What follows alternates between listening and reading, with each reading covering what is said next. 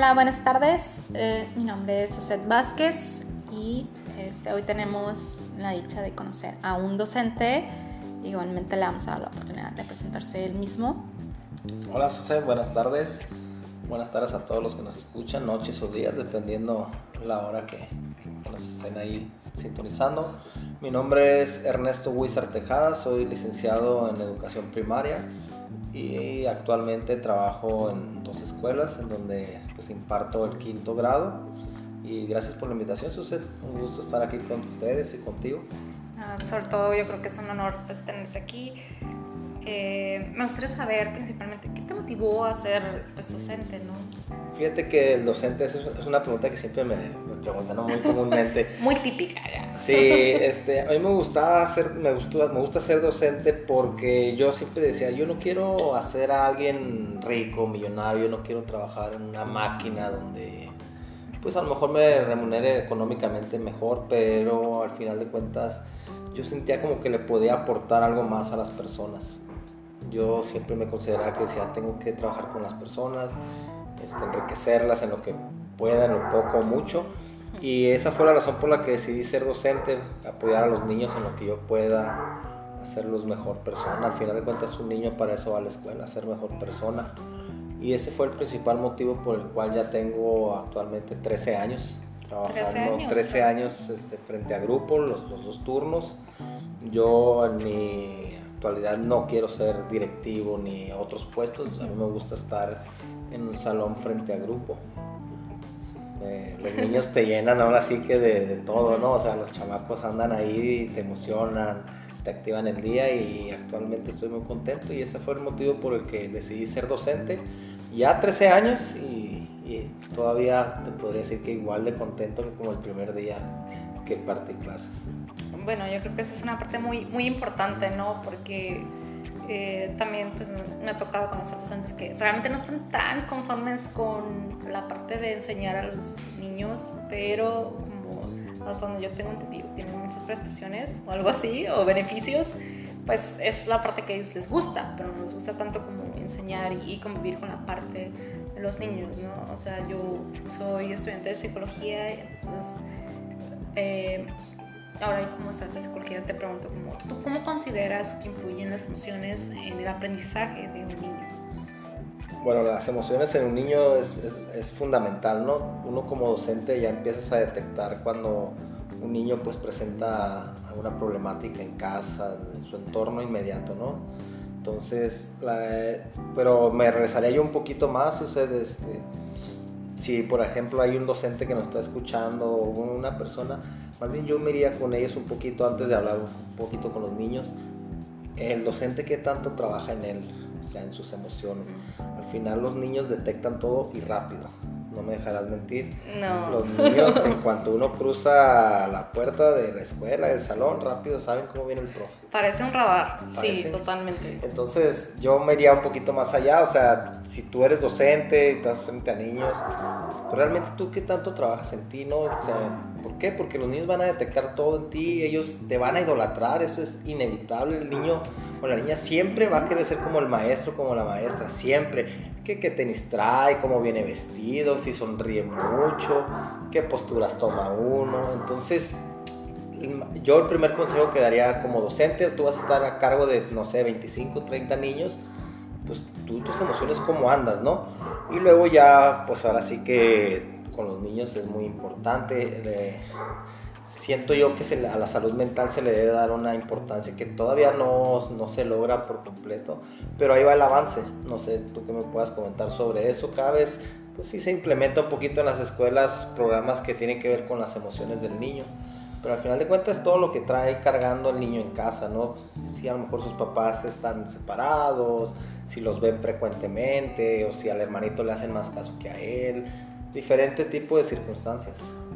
Pues es multifactorial, ahora sí, eh, hay diversas cosas que pueden influir en el desarrollo o psicodesarrollo de un menor, que es la parte en la cual, eh, pues ahora sí nos tocan sus como psicólogos o un, una persona que esté en el área de pedagogía, que, que, se encarga ahora sí como de acompañar al niño y, y pues identificar como estos factores Por ejemplo, hay diversos factores como, comentas, emocionales, eh, sobre cómo eh, o sea, los niños identifican como que luego, luego cuando el maestro viene de buenas, cuando viene de malas y también la parte familiar, o sea, es una parte muy que influye bastante actualmente los niños eh, en todo este lapso que estuvieron ahorita con la pandemia que ellos pues o sea con, quién convivieron directamente pues fueron con los papás, quién les enseñó, quién estuvo con ellos, quién les dio el acompañamiento y todo esto pues fueron los papás, ¿no? Y me imagino que tú también experimentaste la, parte en la cual eran clases en línea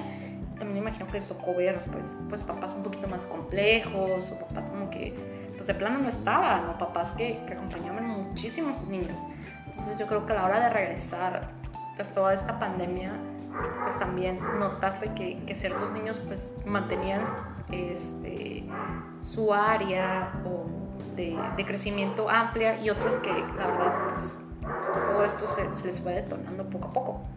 Sí, así como lo comentas, tienes toda la razón había niños que obviamente no, pues sus papás no, no, les prestaban nada de atención. Obviamente hay, hay familias donde tienen que trabajar los dos. El niño pues estaba regularmente en la escuela. Ahora en la pandemia no había escuela como tal, entonces estaba en casa. Eh, a lo mejor si unas horas se conectaba en línea pero no era lo mismo, ¿no? Al final el niño tenía que socializar en la escuela. En la escuela no nomás es ir a adquirir aprendizajes, se ve mucho el lado sociable con, sus compañeros.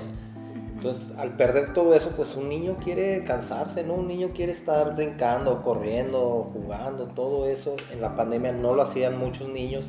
Muchos, pues sabemos que los números se incrementaron en lo que se refiere a la violencia intrafamiliar regresaron muchos niños con, pues, con, todo eso. Y hay quienes no, hay quienes a lo mejor, como dice, sus familias son un poquito más estables emocionalmente, económicamente, a lo mejor no vivieron tanto problema. Y ahora que regresamos hace cuatro o cinco meses a clases presenciales aquí en Baja California, pues nos dimos cuenta de eso, ¿no? De que hay niños que ya venían pues emocionalmente muy mal, ¿no? muy sensibles, aquí había quienes ya como si nada. Entonces ese es un reto como docente que te enfrentas, ¿no? Porque no es un grupo que lo vas a agarrar homogéneo. Son 25, 30 niños y cada uno trae sus características y ha vivido cosas diferentes. Y es ahí donde entra la labor del docente, ¿no? Cada uno pues empezar a, pues el diagnóstico, conocerlo, empezar a charlar con él, su historia familiar, académica y, ahí es donde pues así que nos vimos en una gran problemática. Afortunadamente ya regresamos a las clases presenciales, este ciclo escolar que se aproxima viene de igual manera presencial todo y echarle ganas ¿no? con los niños porque las, las emociones que traen por ahí algunos pues ahí es un reto. Mencionabas lo del área de psicología, de psicología en las escuelas. Lamentablemente no es ningún secreto que, que, que las escuelas públicas desconozco si en las privadas, porque no, no he estado mucho, pero en las escuelas públicas no hay mucho apoyo psicológico, malamente, ¿no? Porque debería ser una prioridad. Sí hay este, algunas escuelas que cuentan con USAER y en eso viene una psicóloga, pero es una, o sea, para una escuela realmente es súper poquito.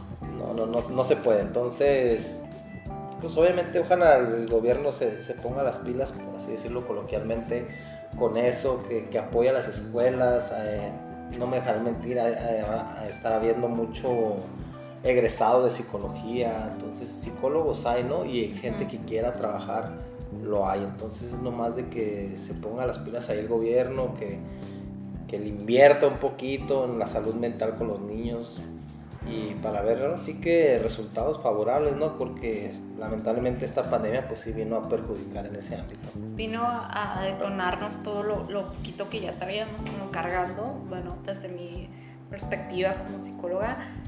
Igualmente eh, compagino mucho en esta área de, de USAER, o sea, hasta donde yo tengo conocimiento, USAER solamente está en ciertas escuelas, en ciertas áreas y o sea, toda que tu, tu niño tiene alguna dificultad académica, tienes que buscar una escuela que tenga esta adaptación para tu hijo o esta inclusión y es como lo más difícil. Entonces, es como, pues afrontarte a diversas, ahora sí como circunstancias para poder ayudar a tu hijo a crecer. O sea, no solamente es la, la discapacidad o la intervención que tienes, sino también la parte en la cual, o sea, tienes que ayudarlo a crecer académicamente. ¿Por qué? Porque, o sea, USAER, como ya lo comenté, creo que ciertas escuelas califican para, para poder tener este, ahora así como esta asistencia psicológica.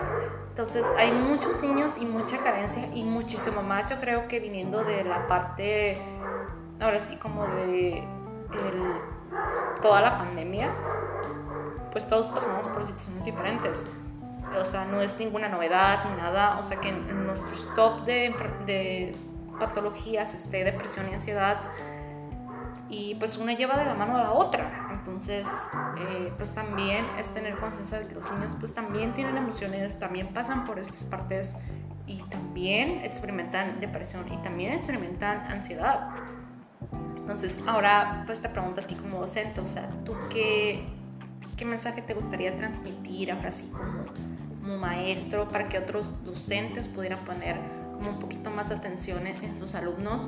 Eh, igualmente pues también me he percatado que hay docentes que se involucran un poquito más en la vida personal de sus alumnos y les dan ese acompañamiento que a lo mejor no tienen en su casa o, o ellos necesitan y a veces ven al, maestro y dicen, bueno, pues es como ahorita como mi héroe, ¿no? Como que mi, mi acompañante, a mí me resuelve problemas, X, ¿no? Entonces, pues, ¿tú qué, qué mensaje te gustaría mandar?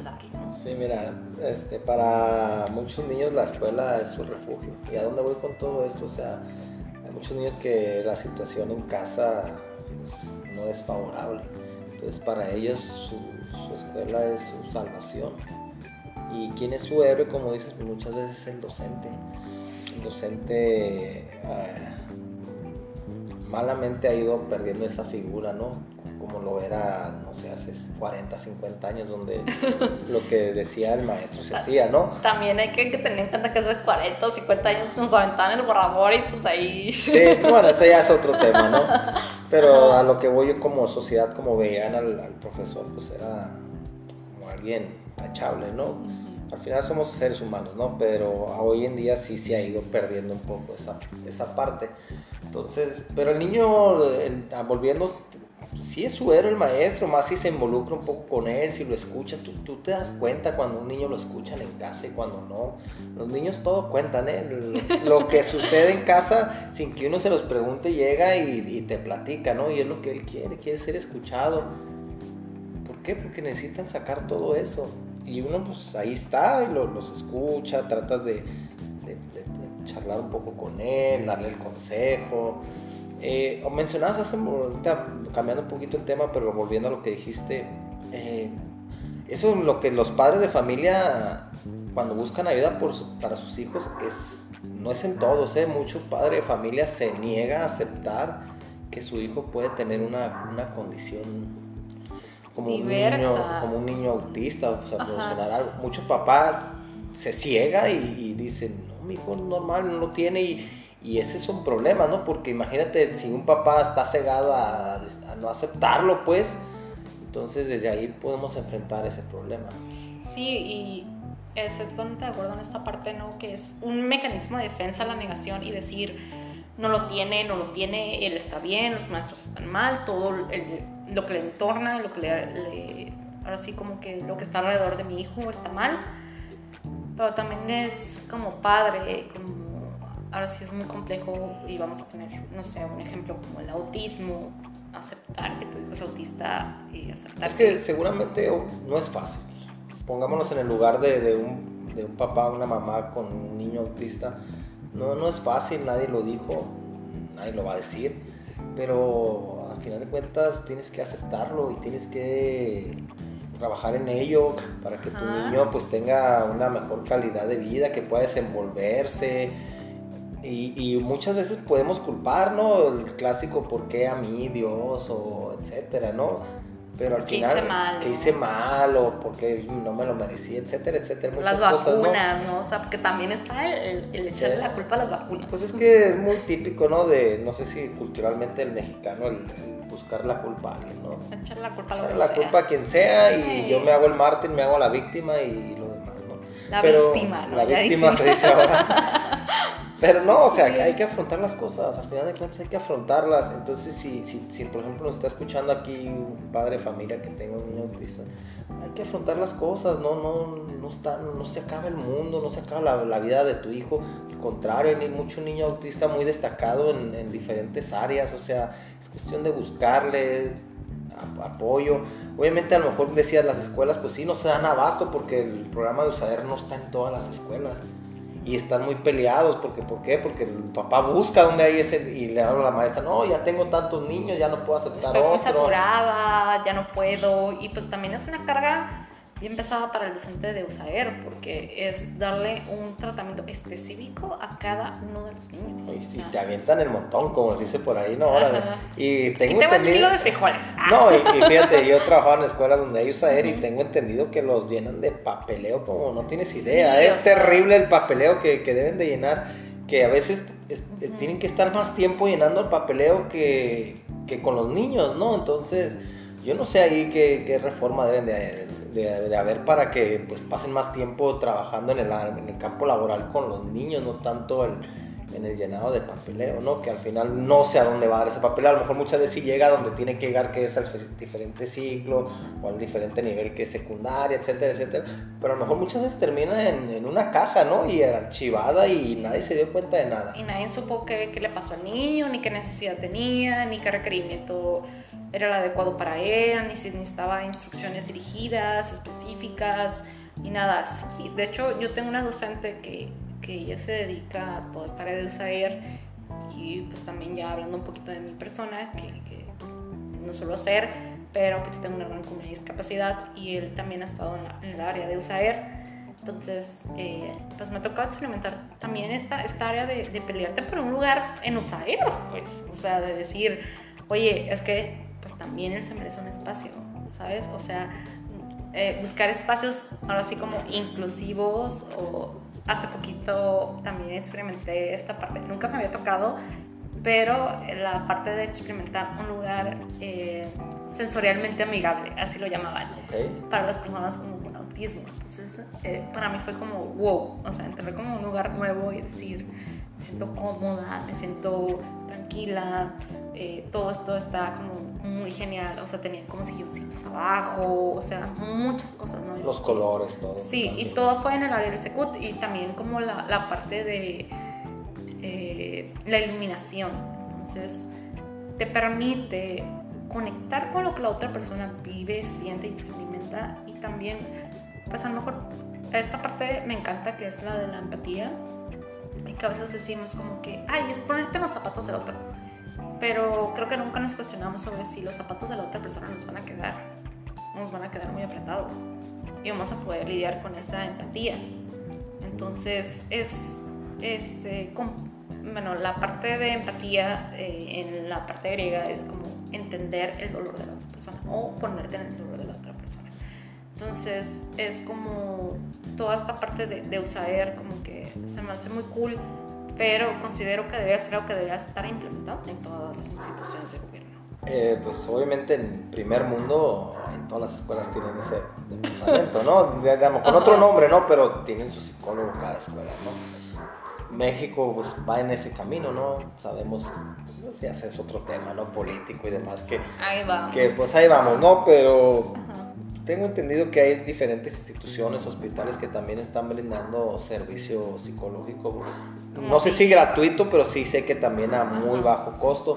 Porque, bueno, tú, tú estás estudiando en esa área y yo, y yo te quiero hacer una pregunta. A ver, Este. depende de la pregunta. Depende de la pregunta si la respondo. ¿no? Ahora yo voy a preguntar, ya me adueñé de, Ah. de aquí del programa de Suset. No, estoy bien adelante. Pero para Suset, de verdad, y quiero que, que si quieres pensar un poquito la pregunta, ¿e- ¿es cara la salud mental aquí en México? Y no vamos a hablar de Tijuana, ¿eh? porque sabemos que Ok, en Tijuana los bueno. precios se disparan, pero es, es, es- es más bien voy a corregir un poquito mi pregunta.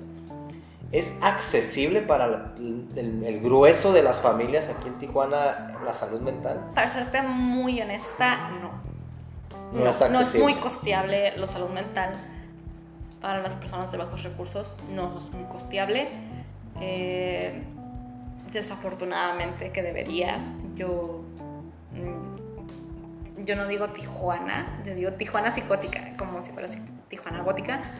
¿Por qué? Porque sí hay muchas cosas que debemos como sociedad aportar y, pues si tenemos la oportunidad de, de brindarle ese beneficio social a alguien, pues también hacerlo, ¿no? Porque no estamos hablando ahora sí como de la cuestión del privilegio. ¿Por qué? Porque cuando hablamos del privilegio ignoramos cualquier cosa. O sea, es como, pues desde mi privilegio... No ves más allá de lo que te Ajá, sucede, Es más allá de lo que tú vives y desde tu perspectiva de vida, desde tu perspectiva económica y desde todo esto, ¿no? Y es adentrarnos en un tema un poquito más profundo, pero para resumírtelo es como, no, no es costeable la salud mental, no es costeable pagar medicamentos de 600 pesos, no es costeable pagar eh, psiquiatras de 2.500 o incluso 1.800 pesos. No, no es costeable. ¿Por qué? Porque las personas, vamos a hablar de esta parte, ¿no? ¿Qué, es más importante? ¿Comer o pagar mi salud mental? O la renta. Y la, o, la, ajá, o la renta o pagar el agua o diversas problemáticas. Y mucha gente se cuestiona como, ay, es que tú no quieres tener salud mental porque no quieres... Oye, es que tú estás hablando desde la zona de tu privilegio. Y de, eso es el error humano, un error humano que cometemos que obviamente pues como seres humanos no somos perfectos, pero hablar desde la zona del privilegio nos, nos hace ignorantes, desafortunadamente. Nos hace ignorar las necesidades de otras personas, nos hace ignorar la vulnerabilidad de diversas tipos de, personas, como es el LGTBQ, como son las mujeres, como son las personas en situación de calle, o sea, dices como ay, o sea, si esa persona quisiera, pues fuera el psiquiatra.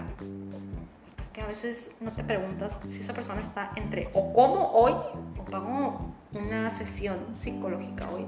Y hay desafortunadamente muchas estancias, pero muy saturadas, como es IPVC, como es DIF, las cuales te proporcionan o sea, tratamiento. también hospitalidad psicoterapéutica, consejería, tratamiento psicofarmacológico, algunos te dan medicamento, pero también la realidad de México es que no hay suficiente cantidad de medicamento y pues también no, o sea, hay un desabasto en la medicación, pero de eso no se habla, no se habla de, de, la necesidad que otras personas tienen. Entonces, desafortunadamente aquí por lo menos, y voy a hablar desde mi contexto de lo que es México y Tijuana, la salud mental solamente es para ciertas personas.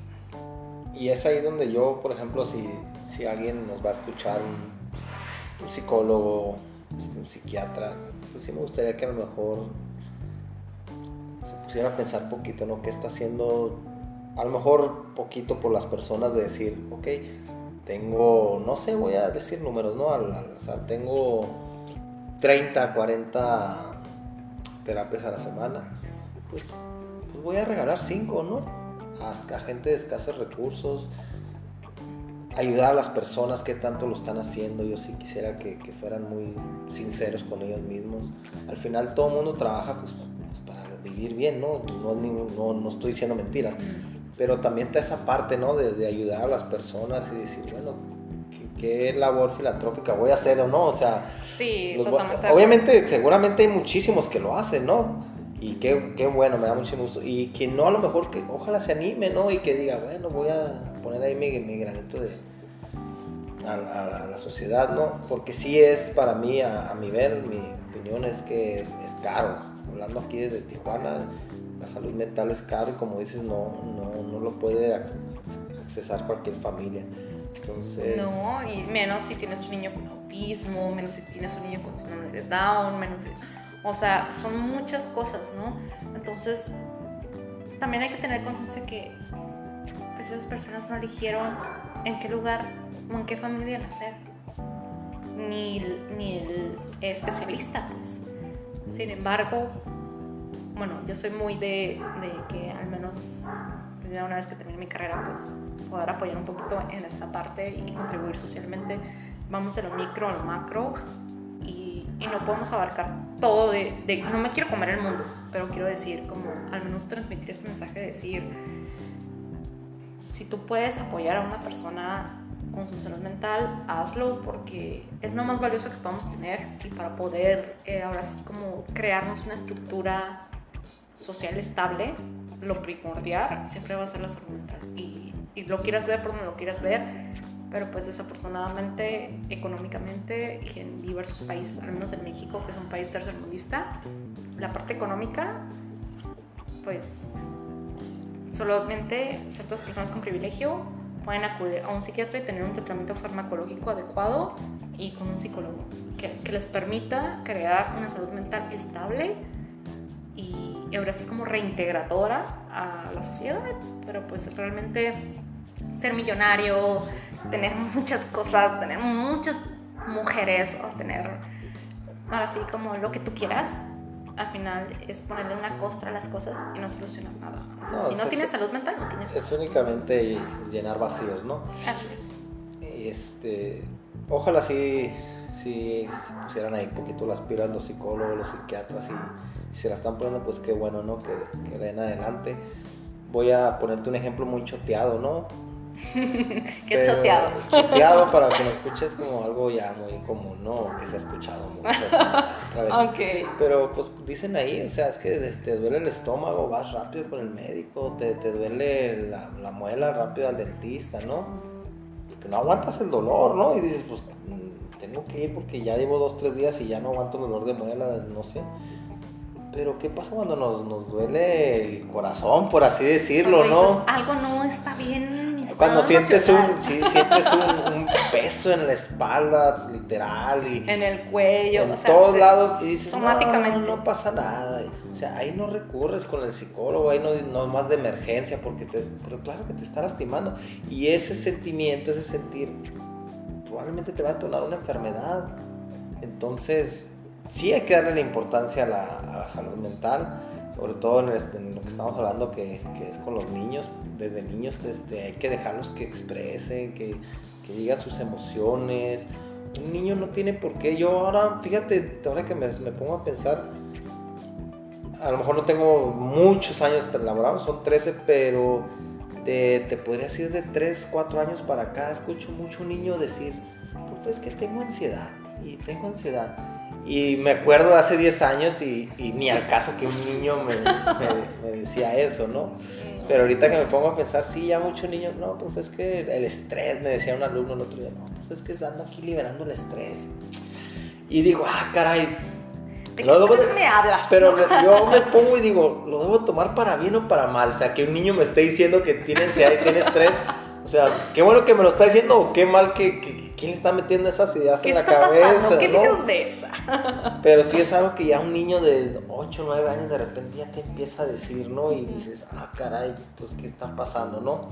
¿Qué, Pero- qué está pasando en casa? En- sí, en Todo, casa ¿no? y un niño, un niño, obviamente, si pensamos utópicamente, no debe tener estrés, no debe, de- o sea, un niño debe, debe ser feliz, Debe ¿por ser qué? niño. Porque su vida adulta va a depender de eso, de su niñez, de qué tanto, cómo la vivió. Entonces un niño debe a lo mejor preocuparse porque no hizo la tarea, ¿no? En el buen sentido. No preocuparse por otro tipo de cuestiones de que si ve violencia en casa, de que si ve que no hay para pagar la renta, de que no hay para comer. O sea, todo ese tipo de cosas el niño cargan mucho y pues ya sabemos que lamentablemente de adulto, ahí se va a detonar todo. Todo se detona, sí. Y es esta parte en la cual ¿Sí? este, también pues podemos percibir que, pues ahora sí, hablamos desde la, volvemos a lo mismo, ¿no? Que es la parte del privilegio, ¿no? O sea, hay gente que dice como, ah, que lo ve muy fácil, ¿no? Y pues también, este, pues percibes que dices, oye, este, pues a lo mejor tienes el privilegio de pagarle a alguien o, o estar con alguien que puede apoyar a tu hijo emocionalmente, entre otras cosas, pero, o sea, la realidad es que hay una, le echamos, o sea, voy a tocar este tema que es muy amplio, pero lo voy a tocar un poquito, que es como el capitalismo, ¿no? Y decimos como que, oye, es que el pobre, es- ah, me- a mí, hay algo que me detona así un chorro y me hace enojar, que digan que el pobre es pobre porque quiere. Y no es cierto. O sea, esa es una falacia de pensamiento.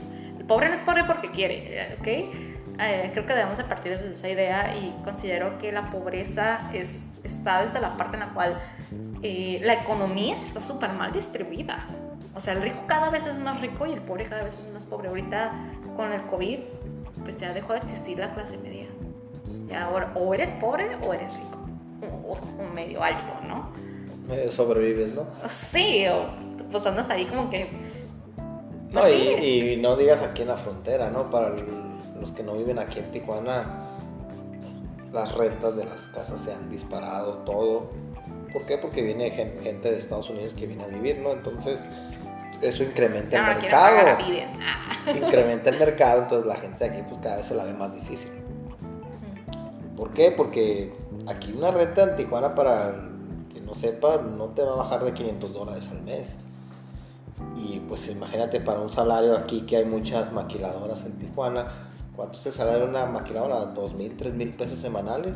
Pues échale pluma, ¿cuánto sale en la renta? ¿Vas a ver en la comida, en útiles, transporte, etcétera, etcétera? Sí. Todo eso provoca problemas en los, en los padres Sí, de familia. sociales. Y de hecho hay una NOM, que es la NOM 035, en la cual respalda a, a todo el sector maquila que trabaja en una empresa con más de 15 personas, que evidentemente eh, la empresa tiene que, eh, ahora sí como que hay un catálogo de cosas en las cuales ellos deben de concluir y deben de respetar o concluir. Si no, pues hay una enorme posibilidad de que cierren la empresa. Entonces, pues está la parte de trabajar con un ambiente seguro, de que no haya acoso, de que no haya violencia, porque hay trabajadores que son muy violentos eh, y todo, o sea, te abarca muchas cosas. Desafortunadamente, o al menos de mi- desde mi perspectiva, la NOM debería abarcar cualquier, no es específicamente un número de empleados, porque hay empleados que son explotados y que es un solo empleado que, que hace y deshace todo lo que por lo menos tres o cuatro empleados te pueden hacer.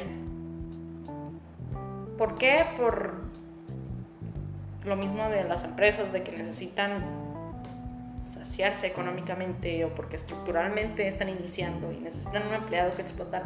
Y esto es algo que históricamente siempre ha existido. Ahora, ¿cómo llega ese padre de familia explotado laboralmente de 10, 12 horas? ¿Cómo llega a casa? O sea, imagínate, ese padre de familia, no sé, me, me quiero crear una, ima- una escena, una imagen.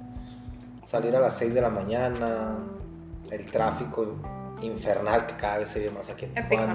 Cada vez más personas. Entonces, este, imagínate llegar a las 7, 8 de la mañana a ese lugar, soportar a lo mejor un jefe que no le da el trato digno como empleado, mm, trabajar tiempo extra porque tiene que hacerlo.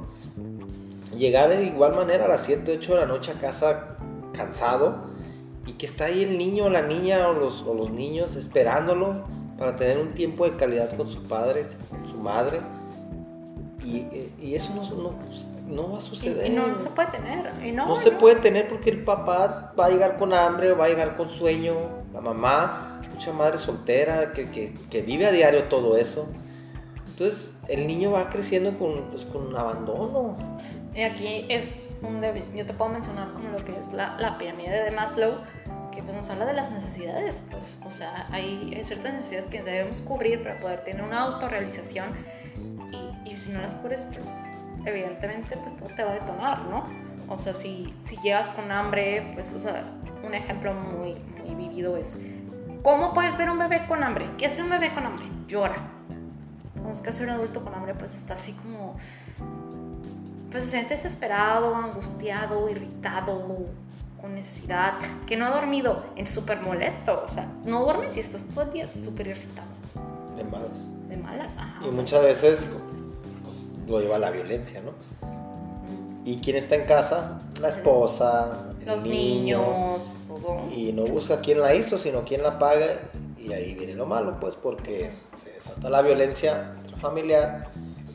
Y pues todo eso en el niño lo va marcando, lo va marcando. Y si ese niño no, pues obviamente no recibe una atención psicológica, pues se va llenando el costalito, ¿no? Se va llenando el costalito. Y, y pues, al rato ese, y al rato ese adulto, pues obviamente Se va a tener que responsabilizar de todo lo que los papás le dejaron. Y si ese adulto, bueno, malamente le pasó eso al niño, y si ese adulto, ese niño que ya se convierte en adulto no trabaja en él, Ya valimos. porque le, se la va a pasar toda su vida echándole la culpa a sus papás, pues va a ser peor, ¿no? Tiene que ser uno consciente, ya llegas a una edad adulta donde tú, tienes, tú no tú tienes que culpar a nadie. Tú eres responsable ya en una edad adulta de lo que quieres hacer o lo que va a suceder. Probablemente no te fue bien en, en el niño, no te fue bien en tu... Ok, ¿qué vas a hacer para solucionar eso? ¿Te vas a quedar toda tu vida responsabilizando a tus padres? No. Al final tienes que decir, bueno, voy a, voy a trabajar en lo que yo pueda salir, en, le voy a echar ganas porque no quiero repetir este Patrones. patrones familiares. ¿Por qué? Porque al rato tus hijos van a ser igual y es un patrón. Y, Y, y se lo vas a heredar. y sucede, salir de los patrones familiares es complicadísimo, no es, no es fácil. No. Y quien quiere salir del patrón familiar, ¿cómo lo trata la familia? Es la oveja negra. Eres la oveja negra, ¿qué trae este? ¿Por qué está actuando así? Porque piensa diferente. Sí, ahora no, trae. tú tienes que trabajar en la, la, en la maquila como tu papá. y Hay, hay- que... hay una película que me encanta que yo creo que es- se la recomendaría a todos los niños y que sería algo así que pues igual también es para adultos que es la película de Encanto que te habla sobre no se habla de Bruno. Entonces es como que te explica te va explicando paso a paso sobre que todos tienen un don a excepción de la persona el personaje principal que se llama Isabela o algo así. Y, y, pues ella se dedica a buscar a Bruno y a ver qué es lo que pasa con Bruno porque Bruno tiene visiones y bla bla bla, bla. y te habla de la hermana mayor que, que se llama Luisa Ok. y ella soporta todo, todo el peso de la casa, de la familia. Y se hace la fuerte. Y si tú la ves en la película, pues carga burritos y anda así, ¿no? Entonces, es esa parte, ¿no? Ya romper todos estos estigmas y trabajar también en nuestra parte y decir lo que me toca, lo que no me tocó y lo que viví, lo que sentí y todo esto. Y validarlo. ¿Por qué? Porque al final de cuentas, todo lo que vamos acumulando es una experiencia y es una dolencia o una felicidad. Entonces, pues, no sé, ¿qué te gustaría ya? Vamos a, a finalizar. Pues ya. Creo que nos extendimos del tema, si no nos vamos a agarrar como hi- hilo de media y nos vamos a ir de largo. Podemos ir todo el día aquí platicando, ¿no? Sí. Este, yo, este, pues me gustaría concluir con que, a lo mejor algunos consejos. Si eres docente, sé empático con tu alumno, con tu alumna. Eh, sé empático, este, trabaja con ellos, escúchalos, busca ayuda para ellos, platica con sus papás. A lo mejor no, no vayas y toques la puerta de su casa, eso ya, ya no. Eso Estoy consciente que eso ya no, en estos tiempos ya no. Pero sí trata de buscar estrategias, opciones para ayudar a ellos. Si eres padre de familia y sientes que, que nomás estás ahí medio viviendo y tus hijos los ves mal, también busca ayuda, o sea, trata, siempre hay una solución para todo, pero trabaja en ello, búscalo, no nomás esperes que te caiga del cielo, como se dice por ahí. ¿Por qué? Porque no, no, no, no puedes estar todo el tiempo así. Al final tu niño te necesita mucho. Platica con él, de verdad. Si van a ser 5, 10 minutos al día, es poco tiempo, pero que sean de calidad. Que, que, que, que el niño, tu hijo, tu hija, de verdad se sienta contento de que diga, ok, mi papá, mi mamá llegó cansada, pero, pero me escuchó, me dio un beso, me dio un abrazo antes de dormir. No saben la importancia que tiene eso, que le, que le digan un cuento antes de, de dormir. El impacto que les genera, ¿no? Y El luego impacto. eso es algo que ellos van a transmitirle a sus hijos. Así es, no, no saben el impacto que eso tiene, escúchenlos. Este docente también siempre, antes de, de enseñar fracciones, de punto decimal, gramática, que el niño esté contento en tu salón, que, que él, es- que él lo vea como que algo que quiere ir, que siempre salga de la escuela y diga, ya quiero que sea mañana para regresar a, Aprender. aprender, quiero estar aquí, de verdad, o sea, manténlo contento, que diga, bueno, quiero regresar, ahí está mi profesor, están mis compañeros, ese es el consejo para ellos, padre de familia, echarle ganas, psicólogos, este, psiquiatras, no les va a ser menos, más, más rico ni menos pobre que regalen unas sesiones ahí a, algunos niños de escasos recursos, de Niños, verdad. Ustedes mismos se van a sentir mejor, ustedes mismos este, van a estar contentos de, de la labor que, que están haciendo. Si por ahí nos escucha una autoridad mexicana, no, no sé, que apoyen un poquito más en la salud mental, sobre todo en los niños. También en los adultos, también los- el adulto lo necesita y a veces no puede acceder como lo mencionábamos. Es un tema que muy complejo, ¿no? Pero, pero dentro de todo sucede, sí te puedo comentar que veo que cada vez afortunadamente la gente le empieza a dar importancia. ¿Por qué? Porque imagínate, ¿cuándo habías escuchado a tus abuelos hablar de que iba a terapia o de la salud mental? Eso era... No, no, no.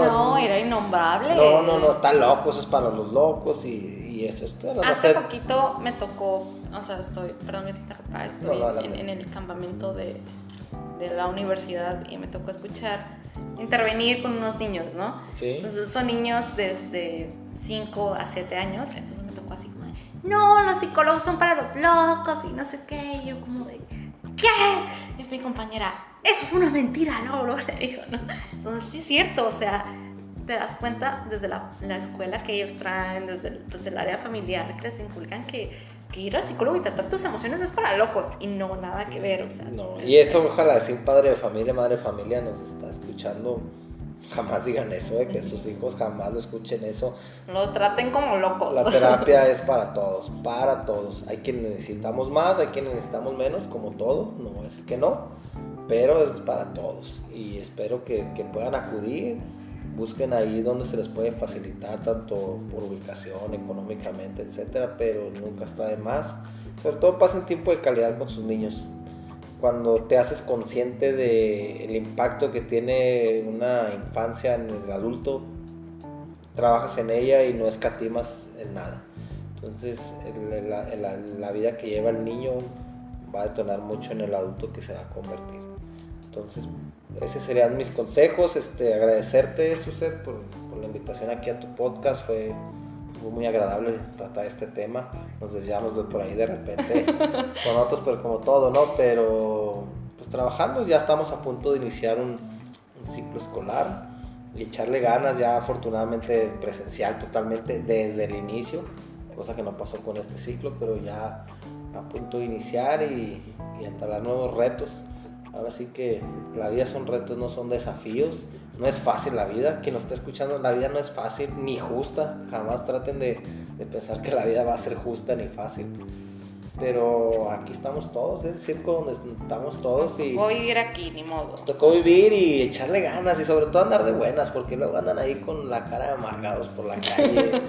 ¿Para qué? O sea, ríete de las cosas y, y vas a ver que va a ir cambiando todo. Entonces, pues agradecerte, Suced, y, y, cuando gustes aquí estamos nuevamente. No, pues muchas gracias por, a ti por este, darte este espacio, este tiempo, y pues muchas gracias por tus comentarios y todo pues, el conocimiento y sabiduría que nos has aportado, toda esa sapiencia. Entonces, pues muchas gracias, me despido, soy Suced Vázquez, espéranos en el siguiente episodio y pues nos vemos. Adiós.